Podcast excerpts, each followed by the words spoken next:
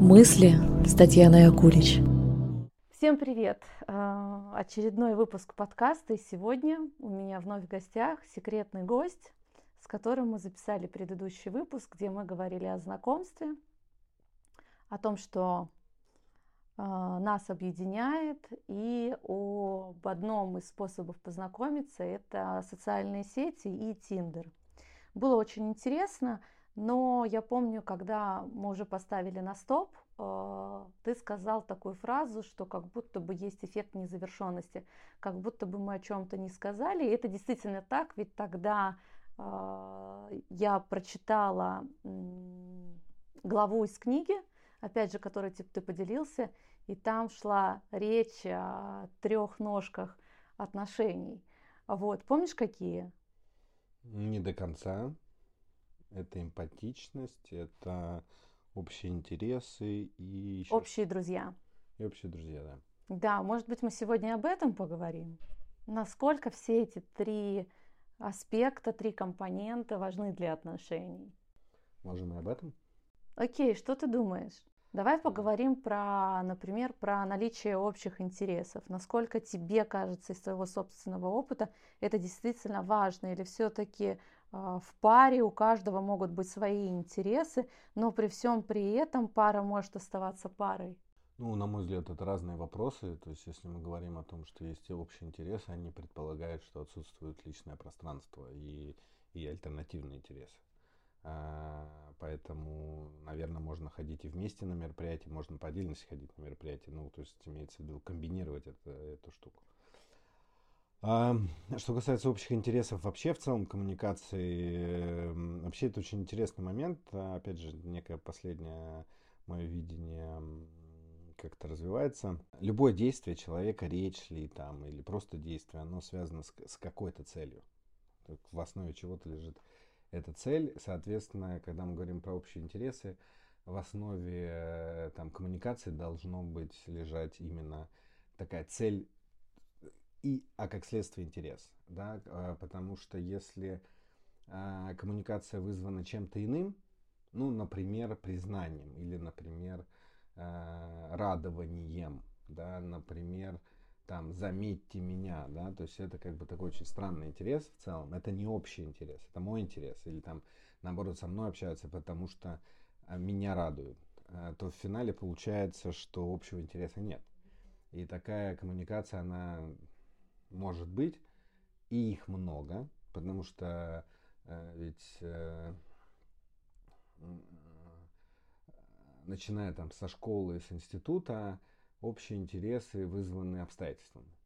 Да? Да, дальше э, люди распадаются на пары, и уже как бы этот вынужденный интерес никому не интересен. Да, и там угу. понятно, что как-то это поддерживается, но э, зачастую э, то, что было в институте или в школе, уже там в системе не поддерживается. Это как пример о том, как вынужденный интерес становится. То есть, по сути дела, этого интереса на самом деле не было. То есть мы находились в одном пространстве, в одном, в одном потоке, а интереса-то не было. И дальше там вы, выщелачиваются такие очень а, локальные связи, которые действительно объединяются интересами. Это то, что называется там дружбой, таким на длительный период. И там, наверное, есть интерес, наверное, вызванный некой общими взглядами на жизнь. Угу. И он больше не вот именно про порадовать или не поплакаться, он больше именно про интерес.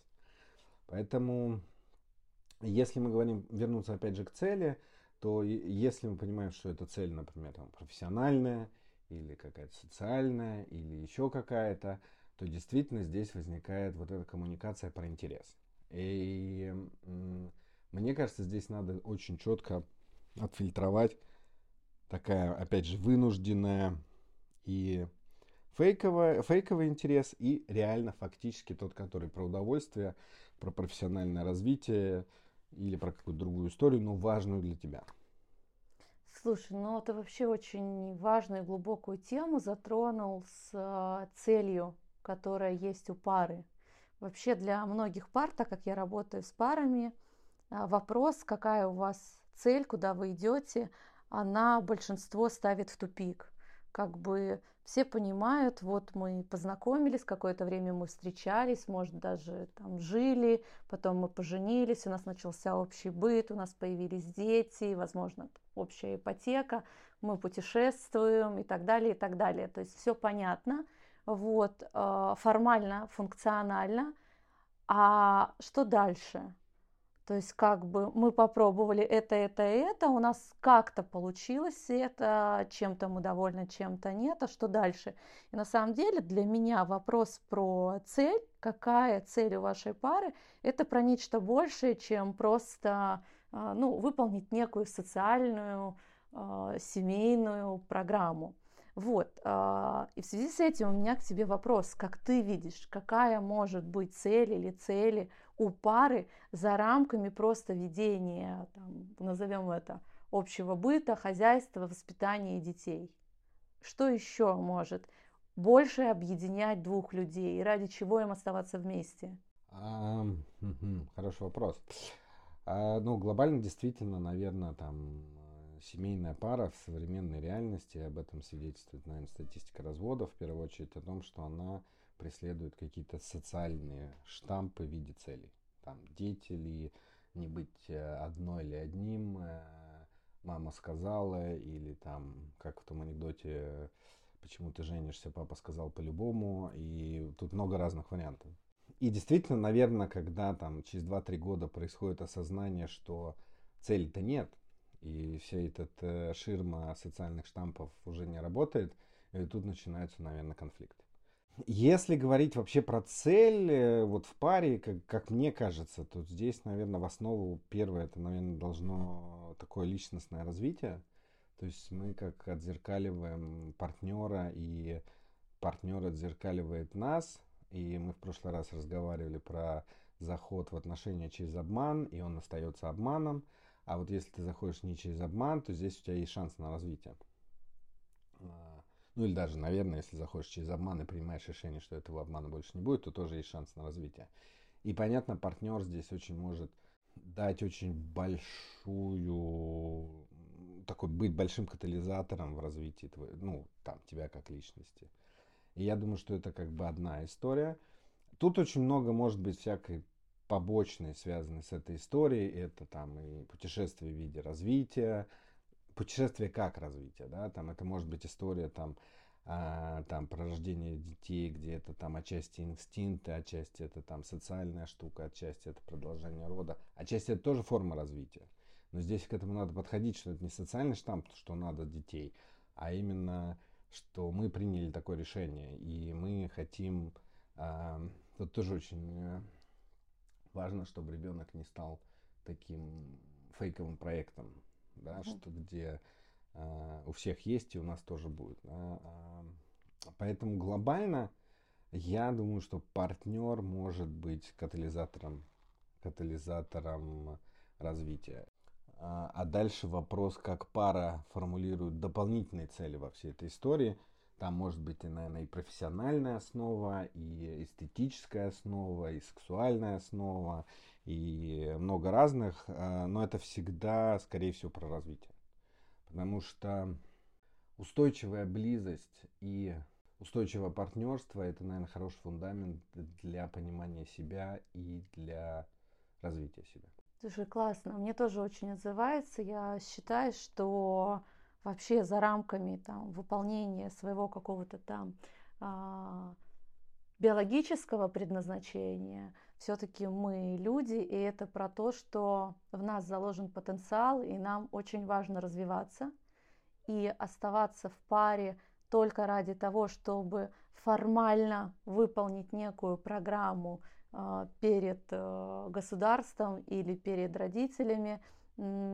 Это некое ограничение для каждого, кто находится в паре, и поэтому действительно, я думаю, очень важно развиваться и очень важно в этом процессе друг другу помогать. И в конце концов это очень интересно, хотя временами и сложно, потому что то, что я замечаю, что бывают такие как бы зазоры между тем, когда один партнер успел немножко, ну, на пару, пару шагов сделать дальше, и он уже э, видит жизнь как-то иначе, а другому партнеру еще не хватает каких-то данных, и, ну, скажем, он идет другим темпом, он, может быть, не всегда успевает, но он идет, и вот в этот зазор э, в конфликте тоже помогать друг другу, вот эта помощь друг другу, когда мы друг друга не понимаем, и мы как будто бы находимся на разных этажах, это тоже про развитие. И я, кстати, даже хотела бы это подчеркнуть, потому что в эти моменты, это очень уязвимые моменты для каждой пары, развивающейся пары, когда кто-то успел, скажем, я опять использую эту метафору лифта, а, на пару этажей выше подняться, а другой еще задержался на предыдущем этаже или, может быть, даже откатился ниже. И вот в этом, в том, что мы понимаем этот процесс, и мы не теряем связь, даже когда мы не понимаем друг друга, это нас и развивает в том числе. Вот. И знаешь, дальше бы я хотела тебя спросить, вот еще такое очень современное слово, которое мы используем а, для а, определения формы взаимоотношений, это партнерство. Как ты понимаешь, что такое современное партнерство между мужчиной и женщиной? У меня была формула, которую я там в свое время там доработал и позаимствовал. И звучала она как взаимозависимое интеллектуальное партнерство. И на самом деле, о чем ты говоришь, там больше это про это.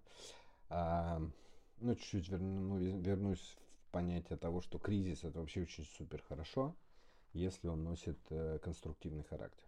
Понятно, что зачастую кризисы носят деструктивный характер в силу того, что э, там в паре ли или в партнерстве ли люди не очень понимают, что с этим делать. То есть э, кризис это такой первый индикатор и маяк того, что о, вот здесь там есть э, разность э, в росте, разность во взглядах, и это надо или это хочется как-то изменить, и для этого оба, оба должны здесь поработать, один там подтянуться, другой подтянуть, и в этом плане это там заход на следующий этаж, действительно. Что касается взаимозависимых, э, то есть мы говорим с одной стороны о независимых игроках, которые получают синергию при общении вместе. А интеллектуальная история это о том, что как раз люди умеют э, конфликты приводить в конструктивную часть. То есть через ну, здесь э, можно разный интеллект обсуждать, там и эмоциональный интеллект, и интеллект как интеллект, но это просто инструмент а, трансформировать конфликт в конструктивную часть. И если говорить про партнерство так таковое, то партнерство это все-таки э, должен быть, должны быть какие-то дивиденды. Но в данном случае, если мы вообще в целом говорим про партнерство, то дивидендами в паре в первую очередь является, наверное, развитие. Да, то есть э, вот сейчас мы начали обсуждать, и есть такая фантазия, что не находясь в паре, не находясь в, в устойчивой, ну, там, безопасной близости, вообще невозможно развиваться, потому что на коротких связях, возможно, невозможно построить какой-то большой истории э, в части своего развития. И поэтому вообще, если говорить там философски, а, там, о семье, о паре, то, наверное, она создана именно для того, чтобы ты сам вырос. И партнер в данном случае это э, как раз второй элемент, который позволяет тебе вырасти. Но здесь именно должна быть дорога с двухсторонним движением, что ты его растишь в том числе. Mm, очень интересная мысль, то есть как будто бы мы друг друга доращиваем, ну в таком, в каком-то психологическом, эмоциональном смысле.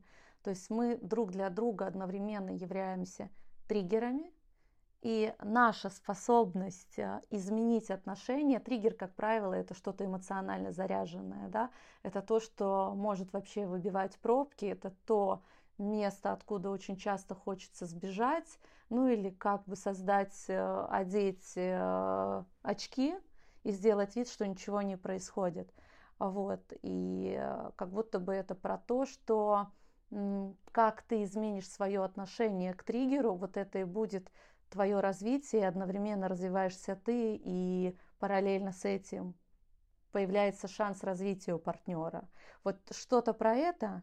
Знаешь, я к чему хочу подвести? Я хочу все-таки понять, на какие критерии можно опираться, чтобы сказать, что а, вот если взять от себя, на как, от тебя взять, на какие критерии ты можешь точно опираться в своих отношениях, и ты можешь сказать, что да, мои отношения развиваются, и я внутри этих отношений развиваюсь. Это когда что? Ну, это э, первый важный самый критерий, это когда чувствуешь свое развитие. А как ты его чувствуешь? Это что происходит? Что меняется? А, ну, для меня тут несколько, наверное, параметров. Это там история про устойчивость, про уверенность, про а, рост эмоциональной части, про рост удовольствия, а, про рост там вплоть до благосостояния, а, про рост твоих возможностей, если в большом смысле этого слова. Да? То есть это не, не вопрос там связи или денег, это вопрос, э, как ты воспринимаешь реальность.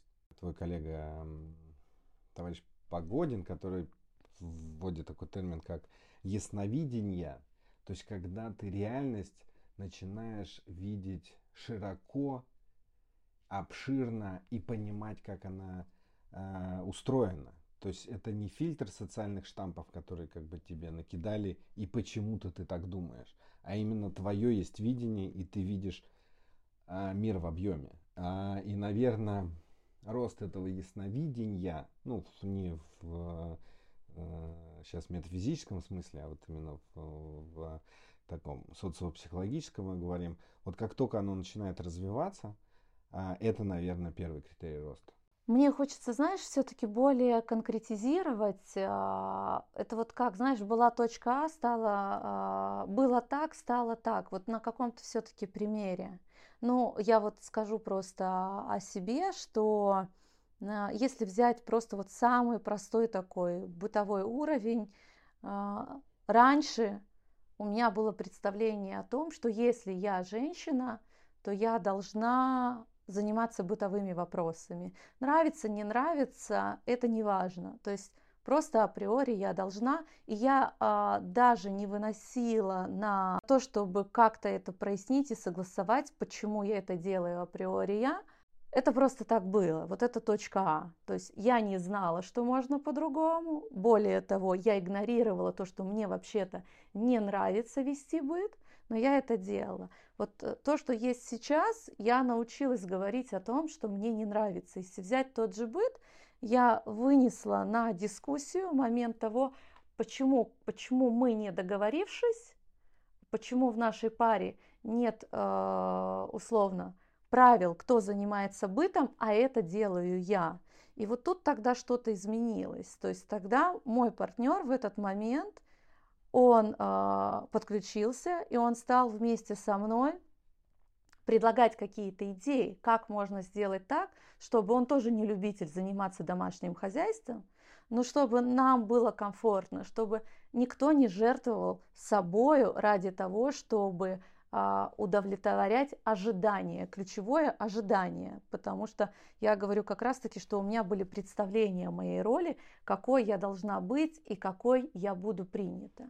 Вот, и сейчас вместо того, чтобы самостоятельно заниматься бытом, у меня есть помощница. И мой партнер меня в этом поддерживает, то есть он поддерживает финансово, он может меня поддержать тем, что самостоятельно договориться, в какой день, в какое время придет помощница. Вот я о чем-то таком говорю, что раньше я не знала, что может быть по-другому. Первое, а, что я должна оправдывать некие ожидания. Второе, я училась об этом говорить. И даже о простых вещах, как оказалось, говорить не всегда было просто и комфортно. Но произошел вот этот переход. И мне было бы интересно услышать от тебя, как у тебя было что-то и как оно изменилось, может быть, э, в личных отношениях, может быть, в профессиональной области. Ну, если вернуться к твоему вопросу о том, что меняется, то, наверное, меняется, что ты получаешь результат с меньшими усилиями и получаешь от этого удовольствие. Вот если эта формула работает, то ты, наверное, растешь.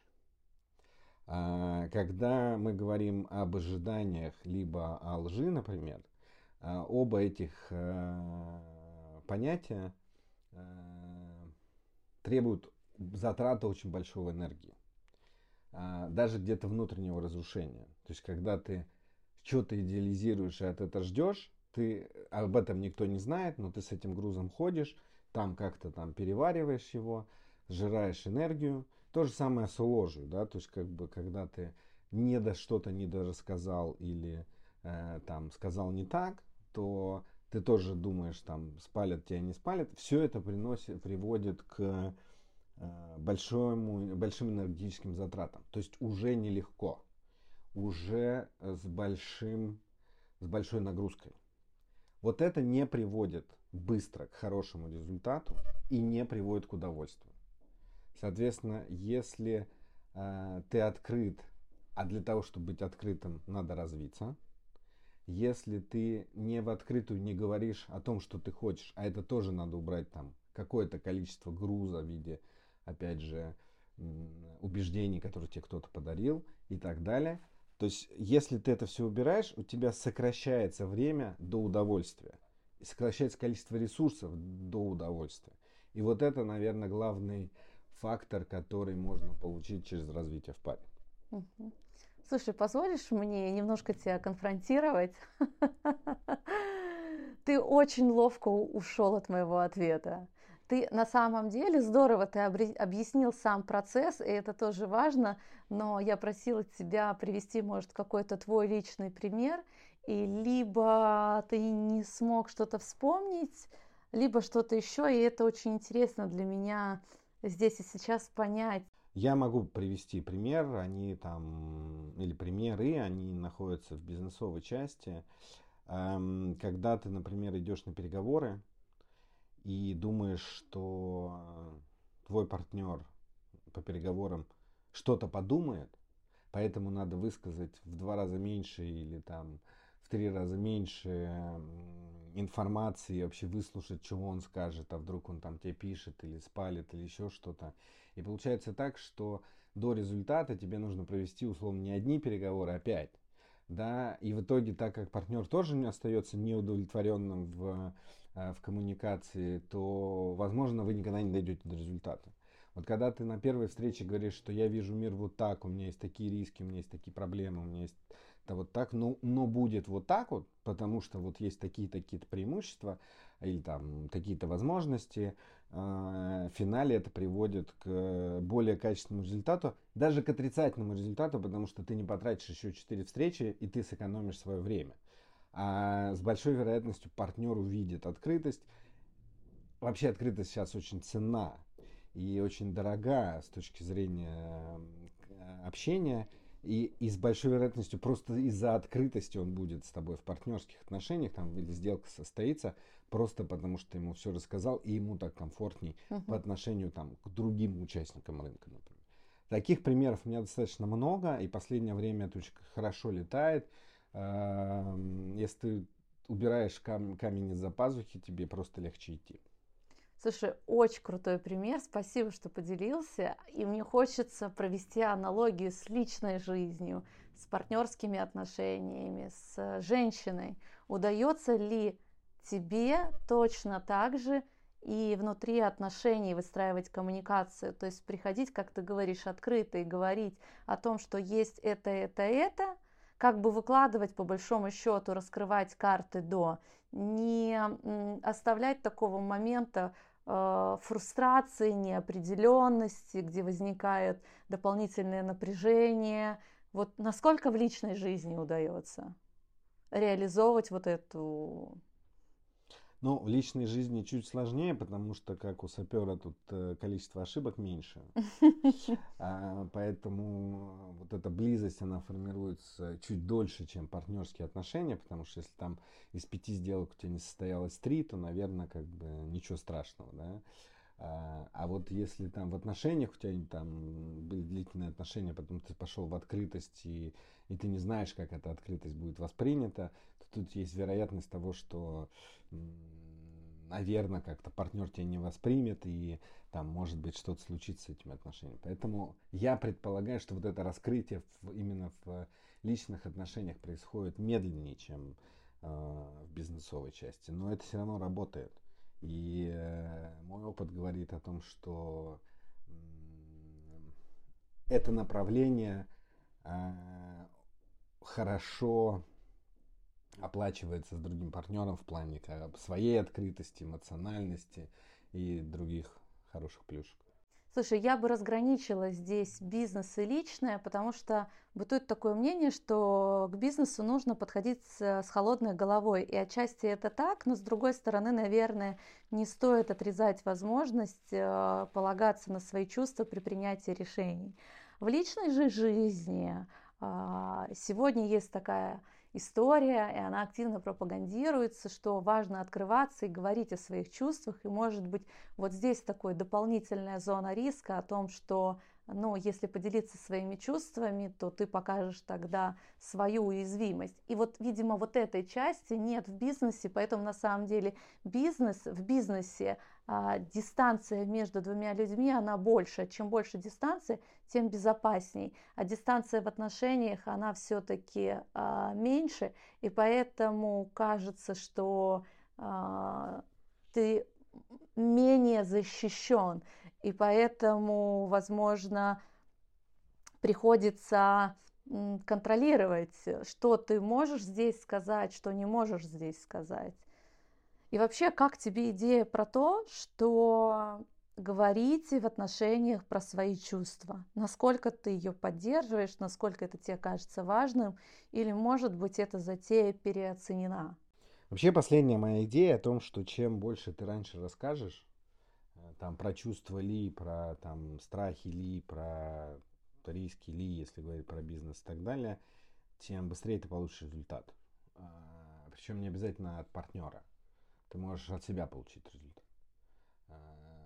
То есть ты встретишься с теми чувствами, которые ты там потенциально подавлял, и, соответственно, они тебе дойдут э, другой результат, ну, более качественный результат.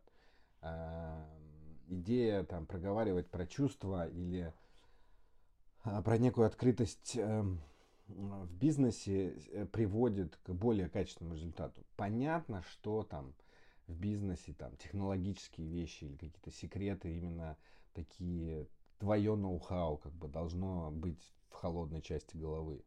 А, и может быть не настолько жестко быть, а, на, наоборот, настолько жестко быть прописано в, а, там, в каких-то там договоренностях или соглашениях, нежели это можно позволить в отношениях. Там в отношениях может быть все-таки люфт побольше.